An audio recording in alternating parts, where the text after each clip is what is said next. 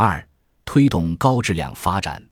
新时代中国经济发展的基本特征是由高速增长阶段转向高质量发展阶段。推动高质量发展是保持经济持续健康发展的必然要求，是适应我国社会主要矛盾变化和全面建设社会主义现代化国家的必然要求，是遵循经济发展规律的必然要求。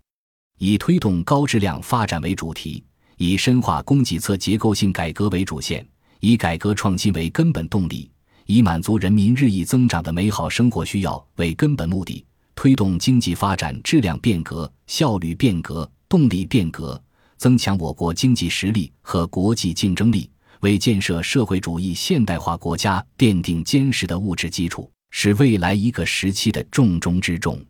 二零二零年以来，面对新冠肺炎疫情全球肆虐，中国经济保持顽强韧性。实现逆势回升，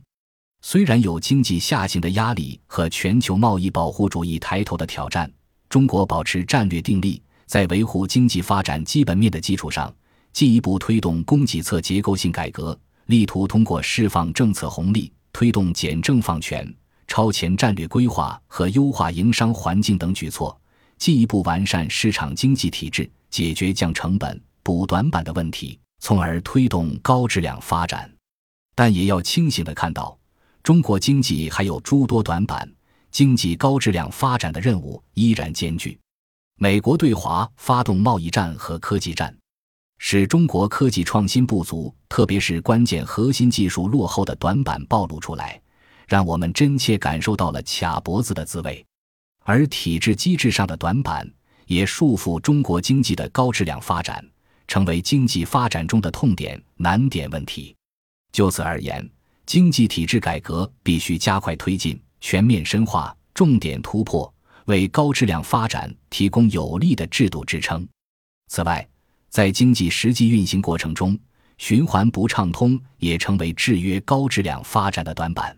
地方保护、行业垄断、行政干预、准入限制、所有制歧视等诸多因素，阻碍了市场在资源配置中发挥决定性作用。因此，要实现高质量发展，必须加紧补齐关键短板，突破瓶颈制约，疏堵点，通经络，使国民经济焕发新活力。“十四五”时期经济社会发展的主题就是推动高质量发展，这就需要坚定不移贯彻创新、协调、绿色、开放、共享的新发展理念，不断巩固疫情防控成果和经济稳定恢复发展态势。努力保持经济运行在合理区间，为高质量发展创造有利的环境。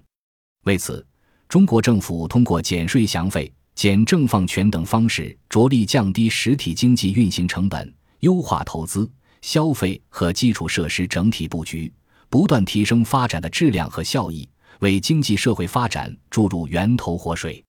在可预见的将来，高质量发展将贯穿于经济社会的各个领域和全过程。以实现发展质量、结构、规模、速度、效益、安全相统一。